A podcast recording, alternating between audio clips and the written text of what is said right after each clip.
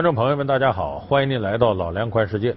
最近，法国由国会议员组成的一个委员会，向法国政府提交了一份报告，指责法国文化部以及法国国家博物馆不作为。这是由于在二零一三年呢，法国政府向世界承诺，要尽快归还保存在法国国家博物馆内的二战期间纳粹德国掠夺的一些艺术品，要尽快把这些艺术品呢物归原主。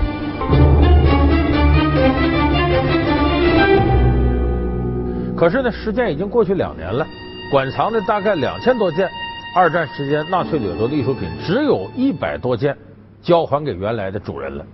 那么这一承诺呢，可以说没有能够实现。但是这一弹劾事件呢，也使久违了的纳粹宝藏再次进入到公众的视野当中。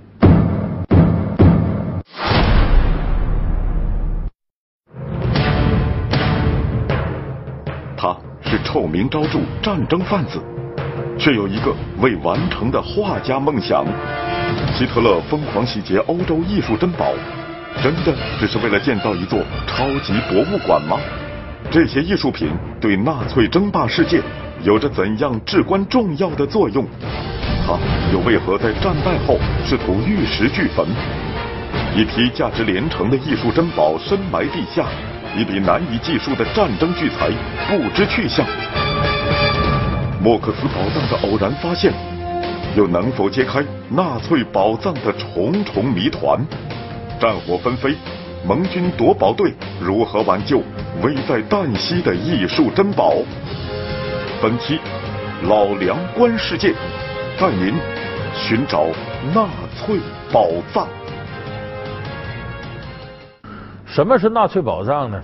就是在第二次世界大战期间呢，纳粹德国通过战争的手段，疯狂的掠夺占领国的这些国家的宝贵的艺术品以及金银这些珠宝。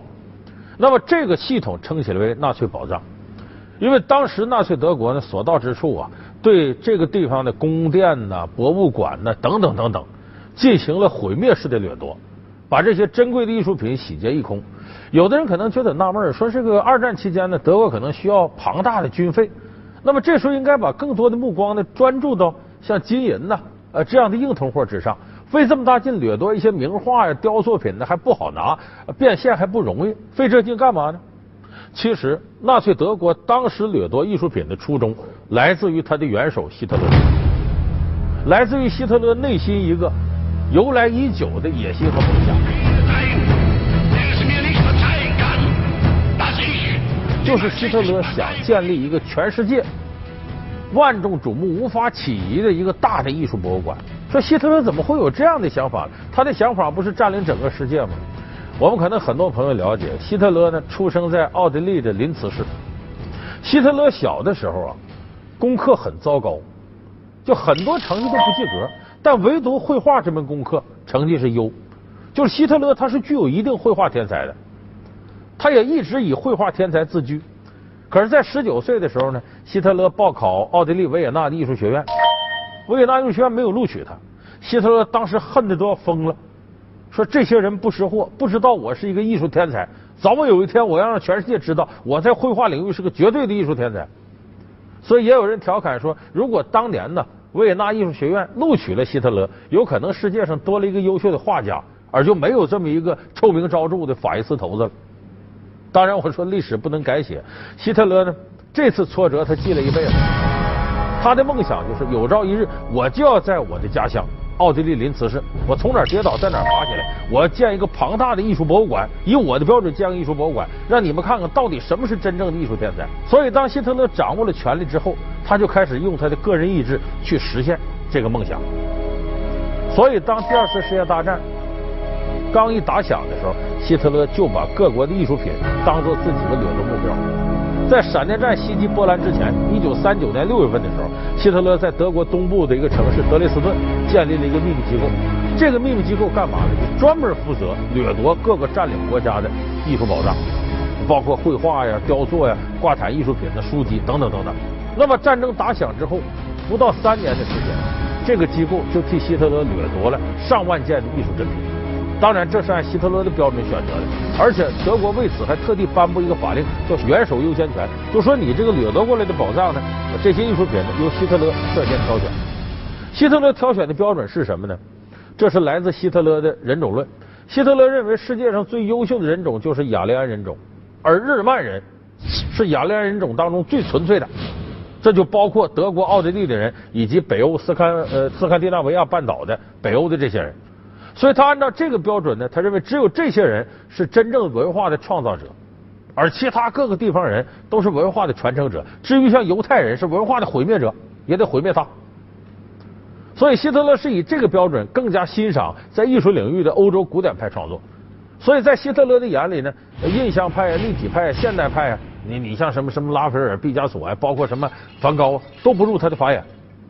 但是有意思的是呢，希特勒挑选的是欧洲古典派的一些东西，可是希特勒也认识到了印象派、立体派、现代派的价值，所以他把这些艺术品呢称为叫堕落的艺术品。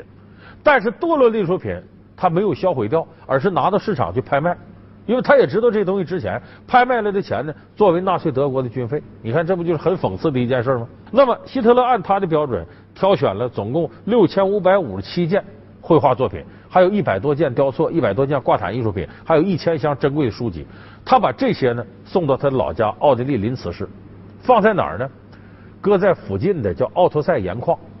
为什么要搁到盐矿里呢？因为这个博物馆一时半会儿建不起来，你得先把这东西储存到这儿。储存在盐矿呢，这个奥托塞盐矿呢是在深山底下开掘出来的。你什么飞机炸弹呢、那大炮啊，根本就不起作用，对它没影响。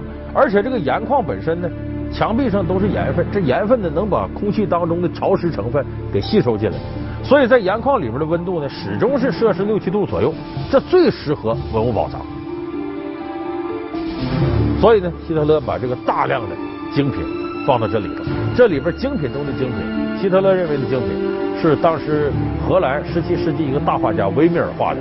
他在一六八八年画的这幅作品名字叫《天文学家》，是一个这个科学家站在屋里边呢，呃，对着一个天文的圆球体正在进行研究。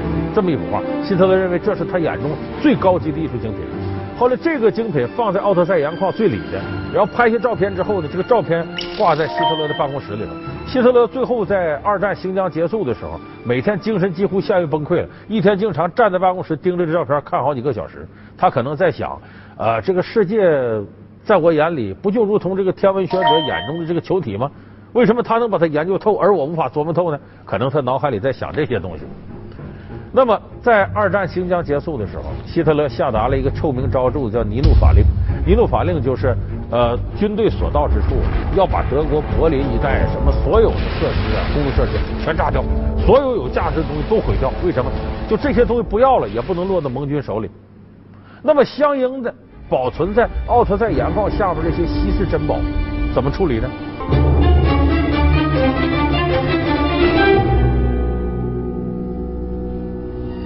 这个时候，奥特塞盐矿的主管单位就是奥地利这个林茨市的所在这个州，叫上多瑙州。上多瑙州的州长叫艾格鲁伯。这艾格鲁伯是个铁杆的纳粹分子，绝对忠于希特勒。他就认为，希特勒既然下达尼禄法令，就是说我们现在所有的东西，只要我们留不住，绝不能留给盟军，到时候都把它炸掉毁掉。你想想，这是多大的一笔稀世之珍！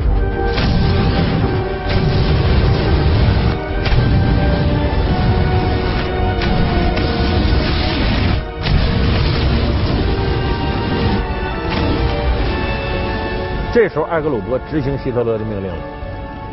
他在这个呃，在一九四五年年初的时候，神不知鬼不觉的，他也躲着众人，往这个奥特塞盐矿里边运了八个大柳条箱。这柳条箱上写着“小心轻放大理石，防止衰落”。这里是大理石吗？不是，可够沉的了。都什么呢？每个柳条箱里装了半吨炸药，干嘛呢？随时准备把这些珍品炸毁。甚至艾格鲁伯对身边的人说：“是德国最后要溃亡的时候，我自己就进这个盐矿里边，我拿着炸弹歘扔到炸药上，歘这些珍品炸没了，我也死到里头了。”就非常狂热的纳粹分子。那么说这事儿执没执行了？我们说，在这个二战期间，还真有一些有艺术良心的人。这个奥特塞盐矿的这个管理者名字叫波奇莫勒博士，他是个矿学研究家。他知道了这个事儿之后啊，他就觉得这对人类是一种犯罪，这些精品你都给炸了，怎么可以呢？所以他呢，瞒天过海的呢，背着这个艾格鲁伯呢，偷偷的把这些炸药又都折腾出去了。同时呢，他为了防止呢，这个艾格鲁伯再派人把里头的珍品毁掉，他用炸药呢把奥特赛盐矿的入口啊，咵给炸毁了。所以这样的话，谁也进不去了，这些珍品就保存了。那么到了二战新疆结束的时候呢，奥地利林茨市解放了。当时的盟军的组织呢，呃，保护这些这个艺术珍品的组织叫旷世名作寻宝人组织，来到这个地方，把一个长达十二米的这个乱石道给清理开了，终于进到里头，打开铁门。这时候六千五百五十七件旷世珍品得以重现天日，这些都看傻了，这里头好东西实在太多了。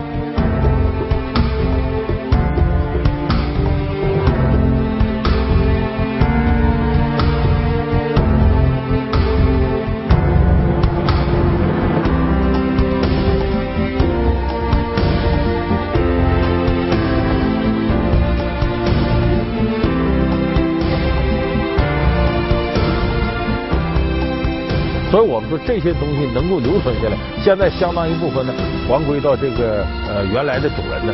我们这得感谢波西穆勒博士，这是个有良心的人。那么刚才我说到这旷世名作寻宝人呢，呃，其实这个组织啊是在一九四四年就成立了，就是盟军呢在开辟欧洲第二战场诺曼底登陆之前，就想到了希特勒把大量的艺术珍品掠夺到那儿，别他最后一战败把这些都毁掉。所以成立了一个叫“旷世名作寻宝人”的组织。这个组织是干嘛的？他们是电影中夺宝奇兵的原型，他们演绎了真实的盟军夺宝传奇。旷世名作寻宝人究竟是一个什么样的组织？他们是如何与纳粹部队对抗、保护珍贵文物的？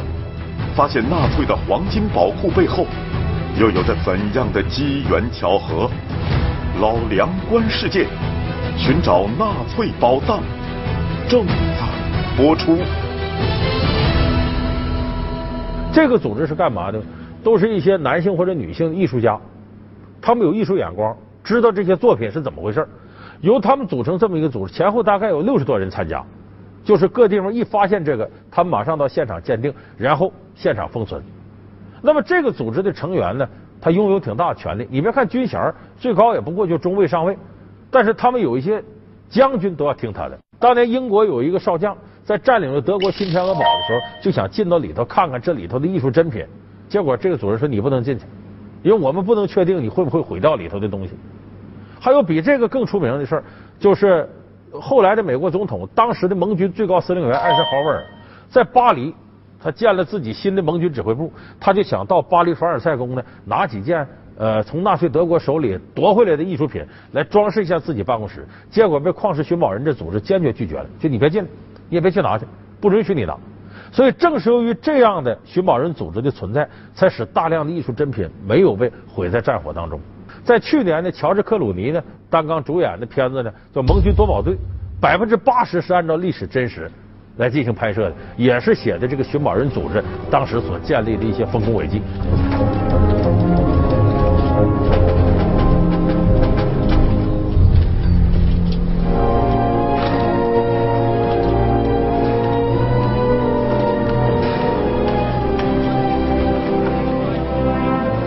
那么这些艺术品，相当大一部分来自哪儿？来自犹太人。就是这些艺术品，有的是希特勒直接掠夺过来的。有的是呢，强迫犹太人低价卖出去了或者直接就给没收的。而且希特勒从犹太人身上绝不仅仅是获得艺术品，纳粹德国的黄金储备有相当多是通过掠夺犹太人财富得来的。有人说希特勒为什么这么恨犹太人呢？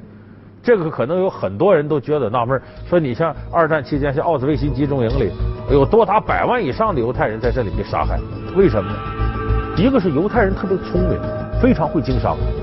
所以，往往犹太人呢是特别富裕的阶层，那所在这国家的贫困人口对这富人就会仇恨，这是一个。另外一个犹太人呢，无论到哪个国家，就比方说我在德国居住，但是他心里清楚，我们跟德国人不是一回事儿就犹太人自己是很抱团的。说为什么后来犹太人在二战之后，呃，可以说万里迢迢回到中东老家，在以色列建立自己国家，就是在欧洲任何一个国家里，犹太人都是一个相对孤立的一个团队。所以希特勒把屠刀呢向犹太人挥去呢。当然，希特勒杀犹太人不光是民族情绪问题，更重要一点，犹太人有钱。所以希特勒在这二战之前颁布法令呢，犹太人除了这个结婚戒指和金牙以外，要把所有的贵重金属都给交出来，就强制的掠夺犹太人财富，甚至通过杀戮的方式来解决。大量的犹太人财富被聚集到一块儿，甚至进了集中营之后，把他害死之后，还要把他金牙拔下来熔成金锭。所以当时希特勒呢是从犹太人身上获得了大量的黄金储备，同时他在战争过程当中也不断的掠夺，所以希特勒最后由纳粹德国控制的黄金、白银和珠宝这个数量是惊人的，非常庞大的。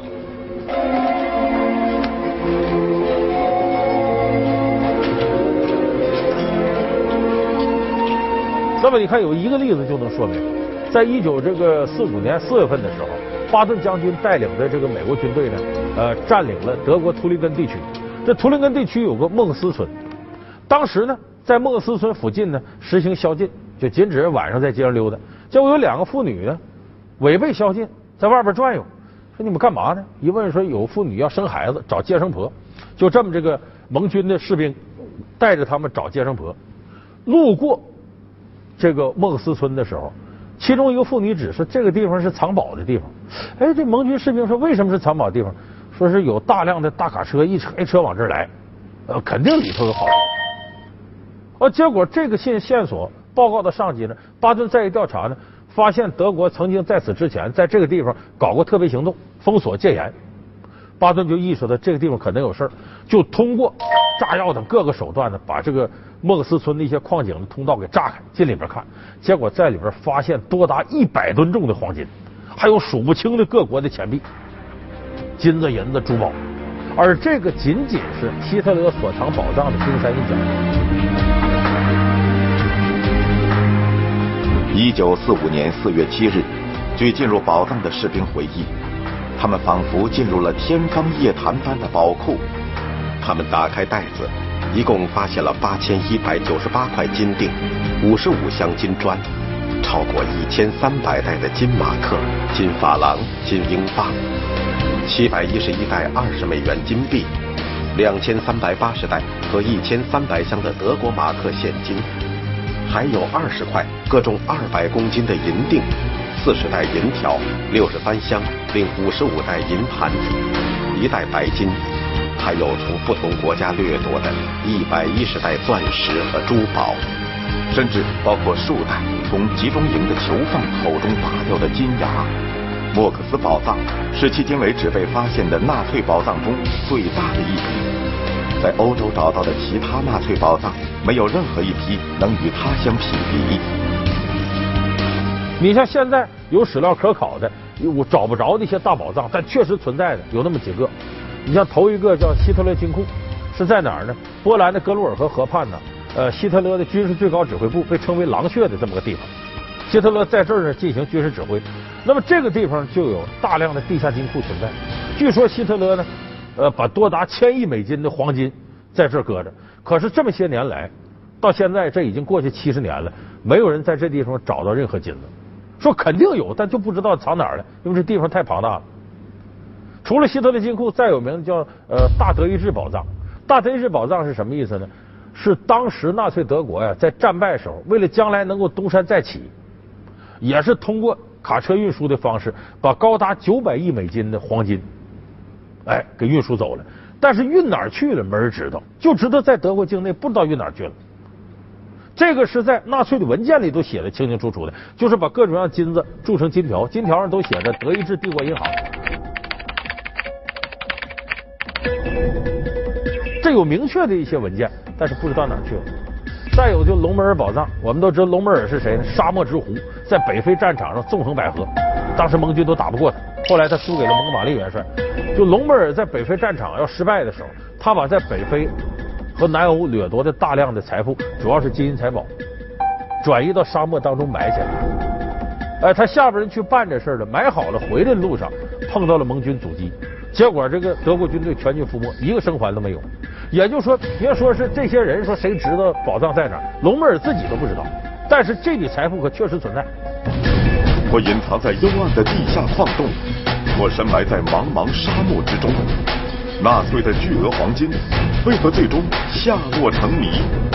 希特勒金库、大德意志之宝、隆美尔藏宝。这些关于宝藏的传说是否确有其事？为何能吸引寻宝者前赴后继？老梁观世界，寻找纳粹宝藏，稍后播出。您播报的是老梁观世界。他是臭名昭著战争贩子，却有一个未完成的画家梦想。希特勒疯狂洗劫欧洲艺术珍宝，真的只是为了建造一座超级博物馆吗？这些艺术品对纳粹争霸世界有着怎样至关重要的作用？他又为何在战败后试图玉石俱焚？一批价值连城的艺术珍宝深埋地下，一笔难以计数的战争巨财不知去向。莫克斯宝藏的偶然发现。又能否揭开纳粹宝藏的重重谜团？战火纷飞，盟军夺宝队如何挽救危在旦夕的艺术珍宝？本期老梁观世界，带您寻找纳粹宝藏。所以，我们刚才说的希特勒金库啊，呃，大德意志宝藏啊，龙门宝藏。这么多年来，大家都知道有，所以有无数人乌泱乌泱到这些地方去找，到现在为止谁也没找到什么东西。所以很多人就觉得，这这这德国这个留下的宝藏实在是太多了，呃，怎么找？现在呃，世界各个国家有很多人想通过这个方式发财，呃，想通过这个方式扬名天下，但到现在为止收效甚微。也许这个纳粹宝藏呢，可能就成为一个永远的谜。那么这方面呢，有大量的影视资料。一九八一年呢，好莱坞有个片子叫《夺宝奇兵》。哎，反映的就是和这个类似的事儿。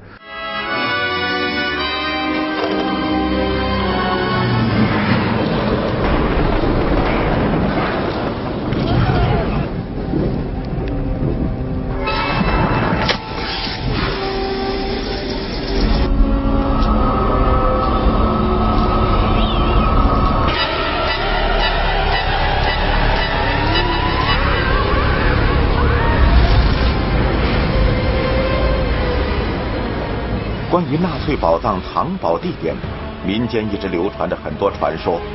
有一条线索称，希特勒的私人秘书马丁·鲍曼被抓前把宝藏地点以及名录藏在了一份很长的乐谱中，而只有破译这份乐谱，才能找到宝藏。此外，还有一条线索指向了奥地利山区托普里瑟湖。据当地传言，在托普里瑟湖底深处埋藏着数量众多的铁箱。这些箱子里装的正是大量被掠夺的金银财宝和机密文件，包括我们刚才说到这些艺术品，有大量的被销毁，有大量的不知道哪儿去了。而且归还的过程当中，我们说法国的文化部门为什么这么慢呢？也不是说是没有特殊原因，就这个归还过程特别难。你说这个从犹太人谁家掠夺过来，你找这人家找不着了，年头太长了，无从可考了。还有的时候面临着当时呢，这个作品是拍卖的，或者低价出售的，这在当时德国的法律是保护这个。现在如果你要把这个归还那儿，这面临着很多当年的法律问题，你怎么破解？有的人听到这个就说：“哎呀，这和中国挺像啊！你像我们在半殖民地半封建社会时候，西方列强从我们国家掠夺走了大量的文物，这些年我们往回要都费劲。你像什么圆明园呃兔手鼠手事件呢，等等等等这样的事情，非常难。”说能不能通过正规的渠道，你把我们东西抢走，该给我们的？这个在国际上有着公约，但这个国际公约，第一个它有保护期，就是你过了这个保护期多长时间就不受保护了。第二个呢是呢，必须得是两个签约的国家之间才能够追讨。所以我一说这个你就明白，这已经这么多年一百多年过去了，我们中国大量文物流失到海外，我们现在想追讨回来，面临着法律啊、物权呢诸多的障碍，所以这个事情不是简单的事情。所以，我们现在关注中国海外艺术品流失的朋友们呢，应该盯紧我刚才说这事儿。你看看法国怎么归还纳粹掠夺这些艺术品？也许这个途径能够给中国未来追讨海外流失文物提供一个比较方便的路径。好，感谢您收看这期《老梁观世界》，我们下期节目再见。